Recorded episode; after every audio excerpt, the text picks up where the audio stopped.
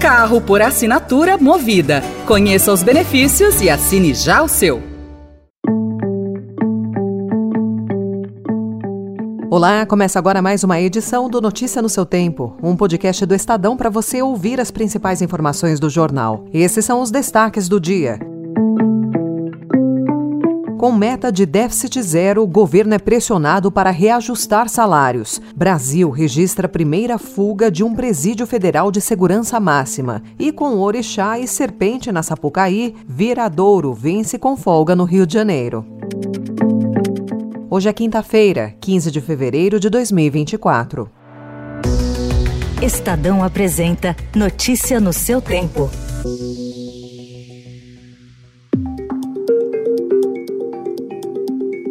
Servidores públicos federais prometem acabar com a trégua que ocorreu no primeiro ano do novo mandato do presidente Lula e aumentar a pressão por reajustes salariais e benefícios neste ano, ameaçando até com greves em massa. O governo enfrenta o desafio de responder à sua própria base aliada sindical, ao mesmo tempo que promete colocar as contas públicas em dia, com a meta de déficit zero nesse ano. Duas categorias já saíram na frente: policiais federais, que tiveram reajuste no ano passado, e os auditores da Receita conseguiram um bônus maior. Os funcionários do Executivo Federal pedem um reajuste de 22,71% a 34,32% de forma parcelada até 2026, com parte dos aumentos já em 2024. O governo Lula, por sua vez, apresentou uma contraproposta de no máximo 19,3% em aumentos ao longo do mandato, também de forma escalonada até 2026, mas sem nenhum reajuste neste ano.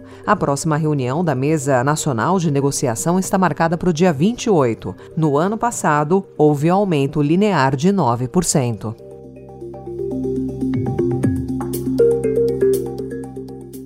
O governo do presidente Lula pretende liberar em março o uso do FGTS Futuro na aquisição de imóveis do Minha Casa Minha Vida. A modalidade permite que tomadores de crédito deem como garantia no financiamento imobiliário os depósitos do fundo que ainda não foram realizados. O foco inicial será a faixa 1 do programa, que mira famílias com renda de até R$ 2.600. A expectativa, segundo informações do Ministério das Cidades, é beneficiar cerca de 60 mil famílias famílias atualmente. Para isso, é necessário aval do Conselho Curador do FGTS, que fará a primeira reunião ordinária do ano em março.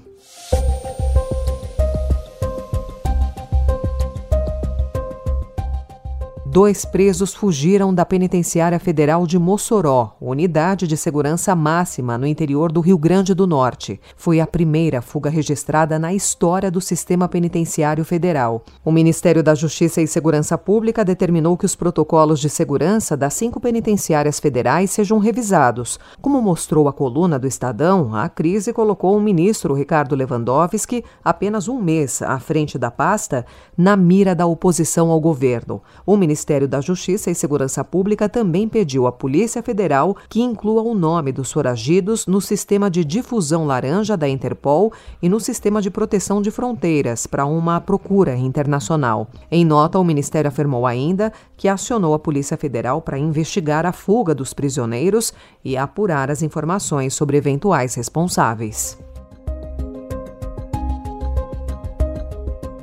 O governo federal tem descumprido nos últimos anos normas de controle sobre os seus documentos secretos e ultrasecretos. O monitoramento e a gestão dessas informações deveriam ser feitos por uma comissão vinculada à Casa Civil da Presidência da República, mas o órgão desconhece, por exemplo, a quantidade exata de informações classificadas como sigilosas. A constatação faz parte de um relatório produzido pela Transparência Brasil e divulgado ontem. Entre as informações que estão fora de controle estão documentos da Agência Brasileira de Inteligência, a ABIN. Procurada, a Casa Civil informou que a Comissão Mista de Reavaliação de Informações vem empreendendo esforços para a melhoria na gestão da classificação de informações pelos órgãos do Poder Executivo Federal.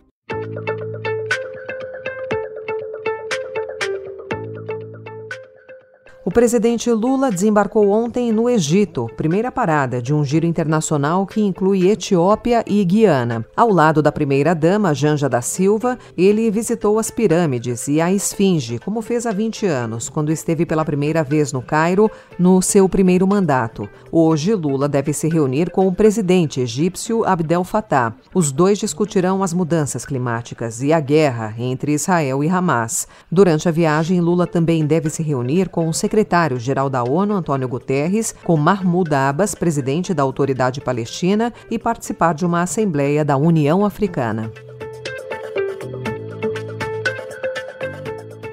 Na Argentina, o primeiro índice de inflação sob o comando de Javier Milei indica uma desaceleração dos preços. Segundo o Instituto Nacional de Estatísticas e Censos, a inflação subiu 20,6% em janeiro, depois de uma alta de 25,5% em dezembro. O refresco dá um respiro a Milei, depois de uma dura derrota no Congresso na semana passada, quando o projeto dele de reforma econômica retornou à estaca zero por falta de apoio. O Estadão também destaca hoje um novo estudo, assinado por pesquisadores brasileiros e estrangeiros, publicado ontem na prestigiosa revista Nature, que indica que até 2050 a Amazônia deve alcançar um ponto considerado irreversível para a recuperação da vegetação, o que seria o início de um colapso parcial ou total da floresta. Entre as possíveis consequências desse colapso está a aceleração do aquecimento global já em curso.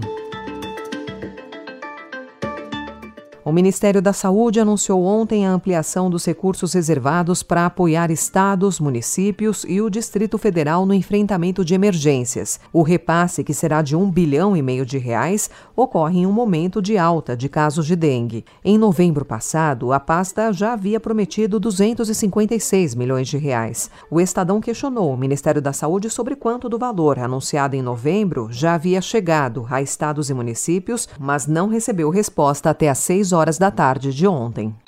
Notícia no seu tempo. As principais notícias do dia no jornal O Estado de São Paulo. Alô, meu povo da Viradouro!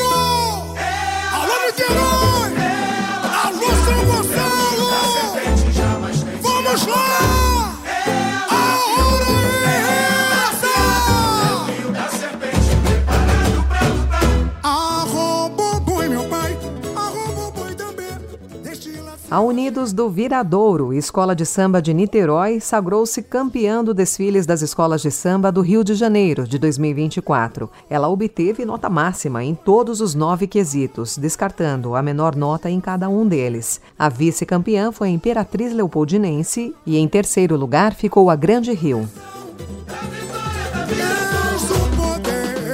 Eis o poder, que rasteja na terra, os